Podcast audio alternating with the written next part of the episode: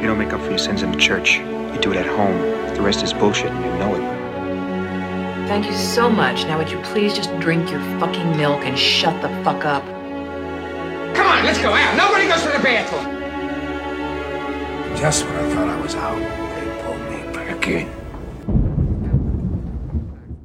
Herzlich willkommen zu einer neuen Folge von Cap vs. App, dem Filmpodcast mit Iskander und Maxim. Heute Folge 48 mit dem Genrefilm The Dead Don't Die vom Regisseur Jim Jarmusch. Hi, hi. Na? Alles gut eigentlich. Diese Woche, wie gesagt, ähm, fußballfrei, was Langeweile bedeutet, aber zum anderen auch nicht, weil ich dieses Wochenende bei einem Weinpodcast eingeladen bin. Ich werde aus schwarzen Gläsern mit anderen Teilnehmern äh, Weine probieren und versuchen, uns aufs Größte zu blamieren weil wir aus schwarzen Gläsern trinken und wir logischerweise nicht wissen, ob das Rot, Weiß, Rosé oder irgend oder Schaum ist. Das glaubt man gar nicht, wie schwer das ist, aus schwarzen Gläsern selbst Rot und Weiß manchmal auseinanderzuhalten. Und wie heißt der Podcast? Blindflug heißt der. Okay. Von Felix Botmann und Sascha Radke.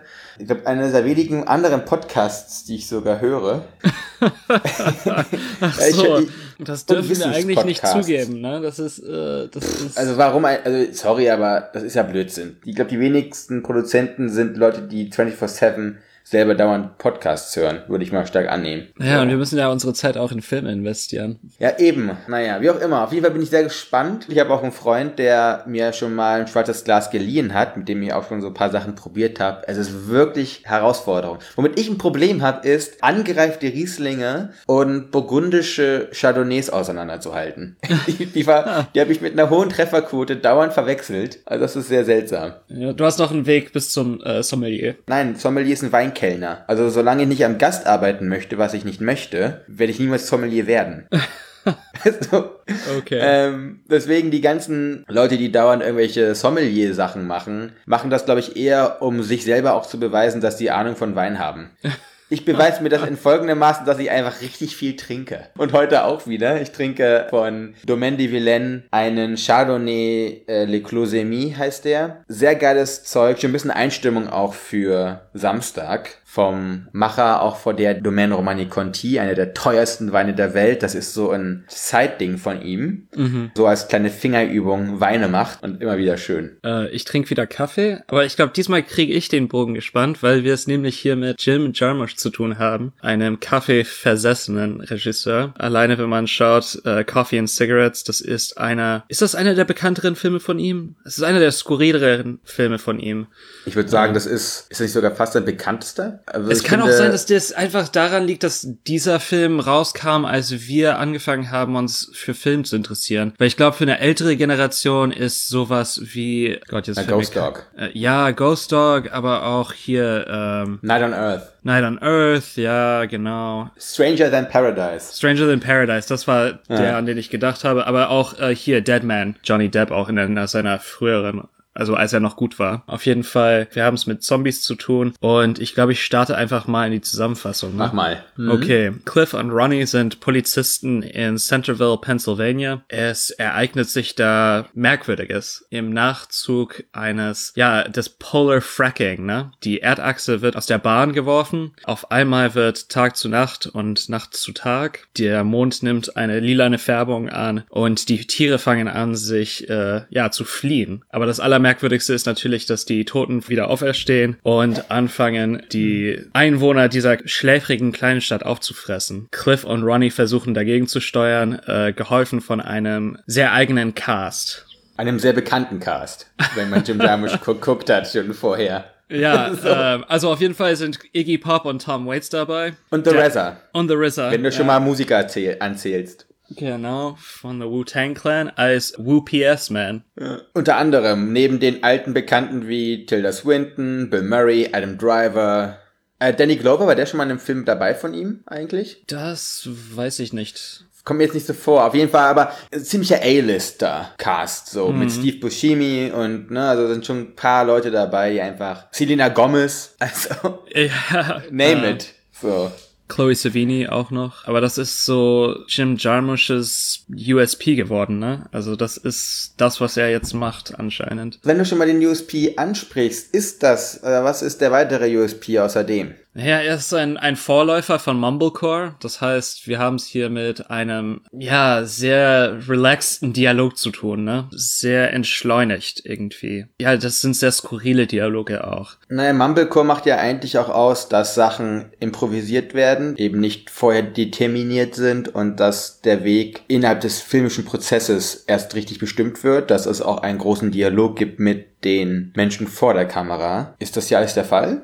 Nee, also wie gesagt, ich habe ja auch gesagt, er ist ein Vorläufer des Mumblecores, aber so diese diese generelle Haltung ist auf jeden Fall da, dieses zurückgelehnte, ja, entschleunigte, das ist so der der beste Begriff dafür, den ich finden kann. Irgendwie sehe ich Jim Jarmusch hier in einem Schaukelstuhl sitzen, langsam hin und zurück wiegen, eine Flasche Bourbon neben sich und die Kamera draufhalten, weil so kommt für mich dieser Film rüber. Wie gesagt, wir haben es hier mit einem Genrefilm zu tun, Zombie-Genre, aber eben aus dem cineastischen Schaukelstuhl heraus auch bieder, finde ich. Also er ist jetzt kein Schocker, in keinster Weise. Dafür sind auch einfach die Zombies wie auf Sedativer gelähmt langsam. Also das ist wirklich so, die letzten 20 Jahre der Zombie-Genre-Innovation wurden einfach komplett verschlafen in diesem Film. Er knüpft genau an an Night of the Living Dead für mich. Eins zu eins übernommen. Natürlich hast du ein bisschen, alles ist bunter und alles ist ein bisschen poppiger und du hast Smartphones mit drin, aber die Grundstimmung, was da gang und gäbe ist, ist eben genau diese Behutsamkeit, mit der dieser Film gemacht wird. Und es gibt eigentlich keine wirklichen Überraschungen, wenn man schon mal einen Zombie-Film gesehen hat. Er benutzt dieses Zombie-Genre als eine Art Vehikel, das er wirklich idealtypisch oder idealisiert gebraucht. Jedoch kann es zu keiner einzigen Minute des Films schockieren oder gruseln. Und ich glaube auch nicht, dass es Jim Jarmusch darum ging. Nee, das überhaupt nicht. Und mir fällt auch gerade ein, wo du das sagst, dass da, wir haben es ja mit Genre zu tun, dass fast die, die formellen Aspekte und die inhaltlichen Aspekte hier vertauscht sind. Das, was einen Zombie-Film ausmacht, in die Narration selbst verlegt worden ist, das wird ja, also die vierte Wand wird explizit durchbrochen. Die Figuren erwähnen das Skript, sie thematisieren den Theme-Song. Die Konventionen sind hier das, worauf der Film selbst aufgebaut ist. Ich glaube, Ronnie sagt die ganze Zeit,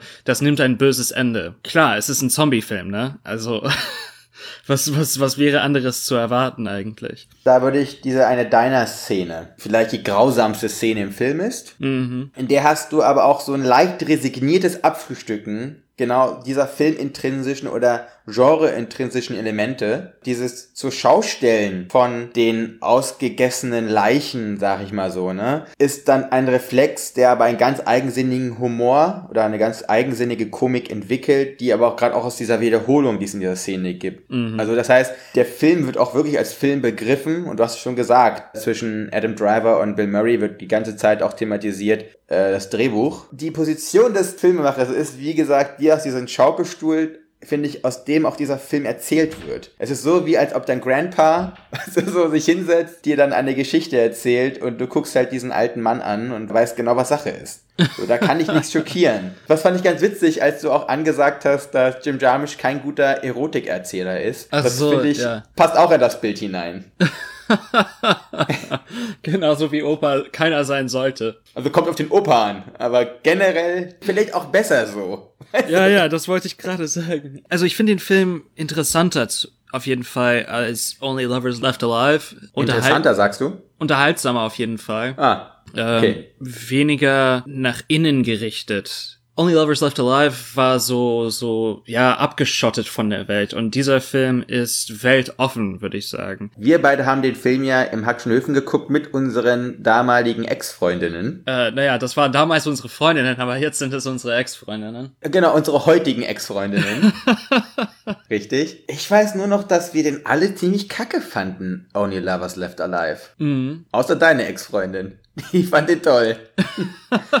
also, Only Lovers Left Alive war für mich persönlich ein totaler Tiefpunkt von Jim Jarmusch. Nach Patterson hat er für mich sich wieder rehabilitiert. Ich fand, da hat er auch schon diese schaukelstuhlhaftige Art gehabt. Dieses reduzierte, aber in dieser Reduktion sehr eindrückliche, in ganz eigenen Welt die erzählt wird, weil sie vielleicht offener ist, auch Anknüpfungspunkte hat. Zu Dead Don't Die, da muss ich auch sagen, ich habe nicht gelacht wie ihr, ich habe eher geschmunzelt. Also es war kein lautes Lachen.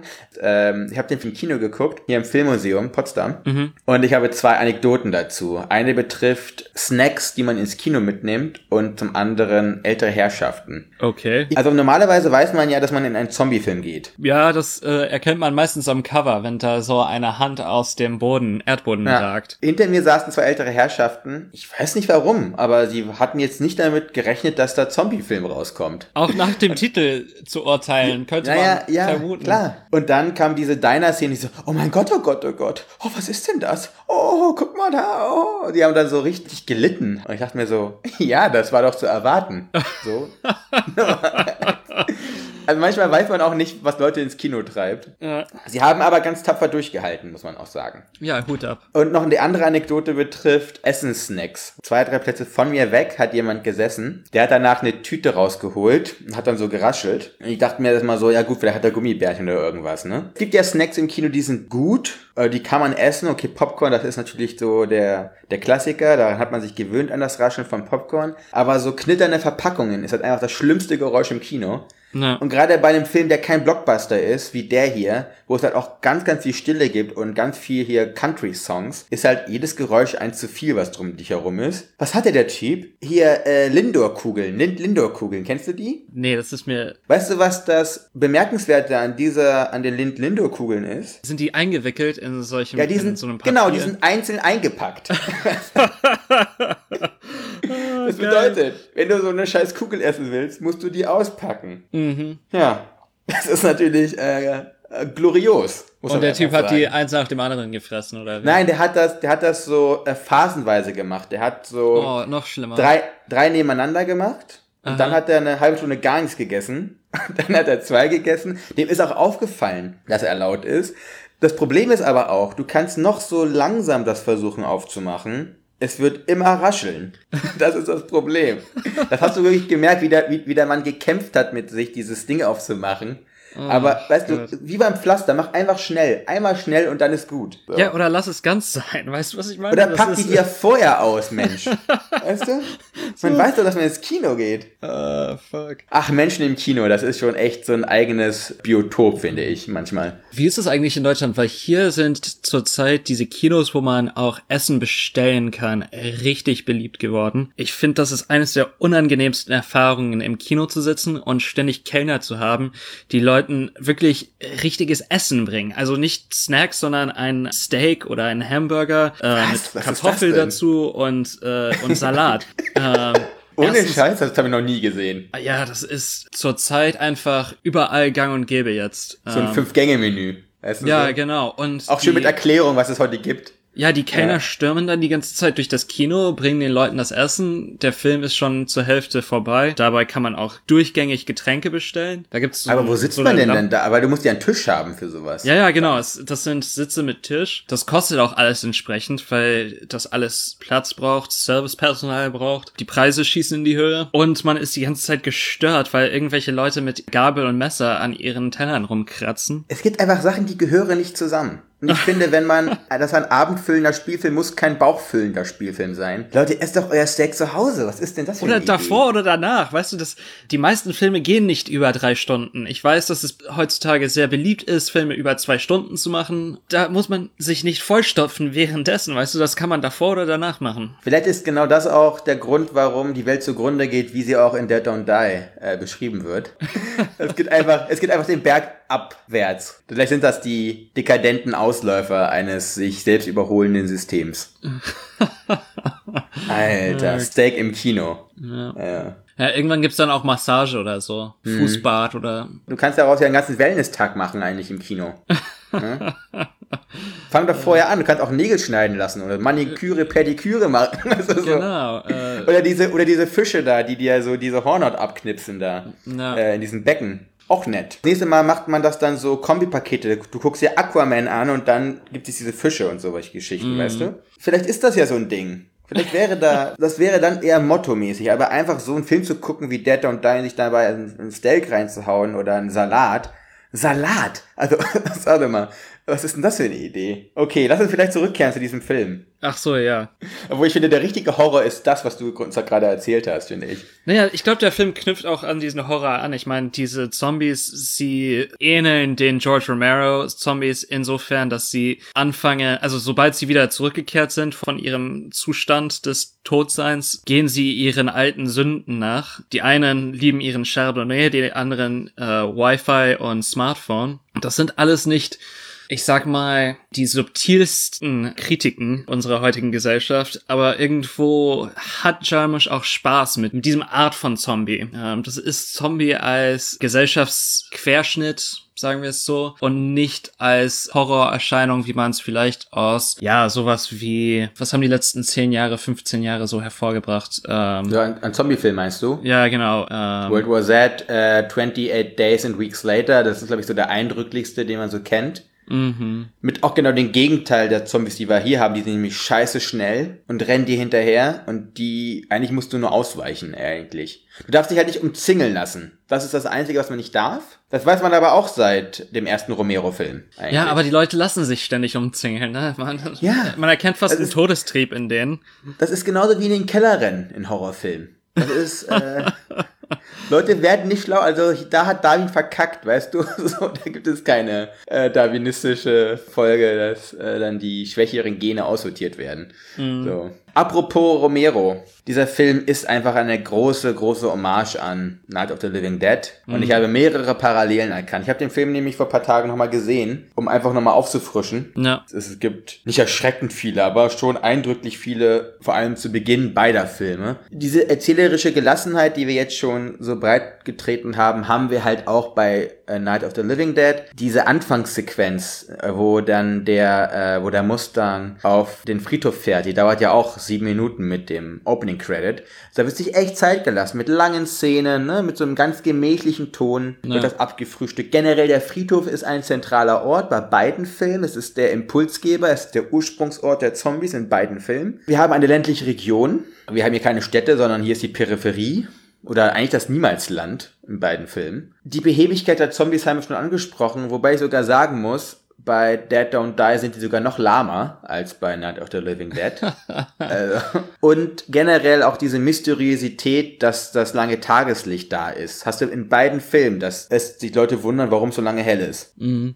Ja, das, das ist, bei Night of the Living Dead sind das irgendwelche Strahlungen vom Mars, ne? Von der Ah, Venus. ja, okay. Ja, ja. Aber du hast wieder irgendwas Planetares, diesmal was Exo, diesmal hier was Indogenes. Also generell die Herleitungen, warum das passiert, sind in beiden weit hergeholt. Ist denen einfach total egal eigentlich. Das ist nur ein Vorwand. Obwohl zum Beispiel äh, bei Night of the Living Dead dir sich echt viel Mühe gegeben wird, das dann auch mit ähm, harmonisch wirkendem Footage-Material zu untermauern. Ne? Da hast du dann äh, diesen hier Police Chief da, Ja. das, da wird schon echt viel auch Liebe und Sorgfalt reingegeben, genau das uns zu zeigen. Ich finde aber trotzdem auch schön, dass einfach sich nichts geändert hat. Du musst halt nur den nur das Gehirn töten oder das Rückenmark durchtrennen, dann ist aus die Maus. Und das ist ja hier genau das Gleiche. Und wie dann auch damit gespielt wird, dass dann auch Heckenscheren ausreichen dafür, ne? Das ist schon sehr spannend dann bei Dead Don't Die. Oder sehr witzig einfach. Oder sagen wir es, ja, äh, schmunzelnd lustig. Es gibt Einstellungen, die direkt aus Night of the Living Dead kommen, aber auch andere filmische Referenzen. Da haben wir zum Beispiel diesen Comicbook-Händler oder Comic-Händler. Ähm, die Tankstelle meinst du? Ja, genau. Die, das Eigentlich. ist gleichzeitig Ja. Tankstelle,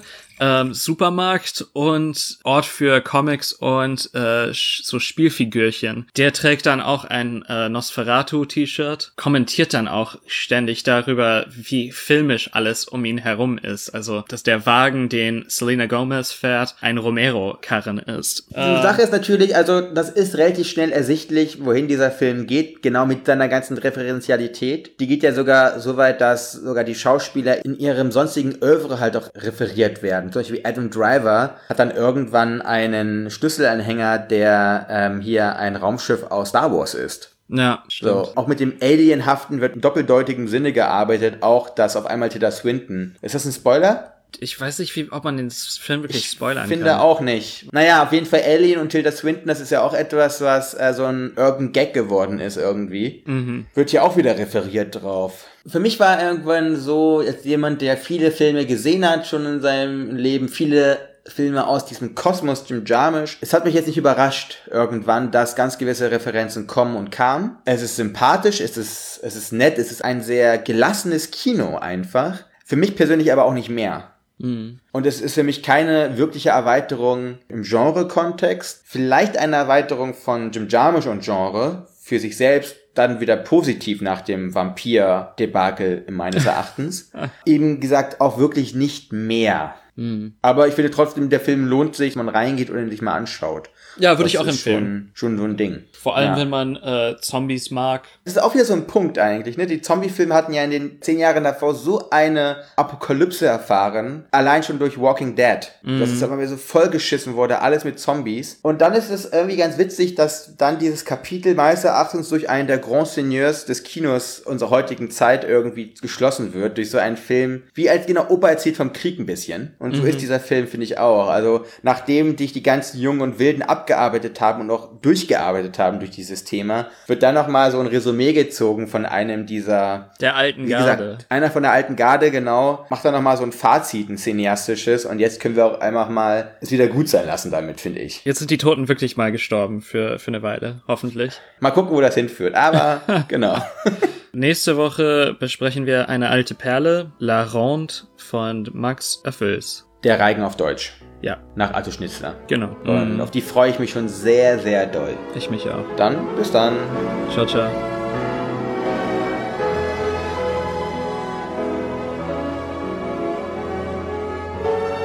What do you want? You you want the moon? Just say the word and I'll throw a lasso around it and pull it down. Hey, that's a pretty good idea. I'll give you the moon, Barry. Just shut up. You had me at hello. You had me at hello. You should be kissed and often, and by someone who knows how.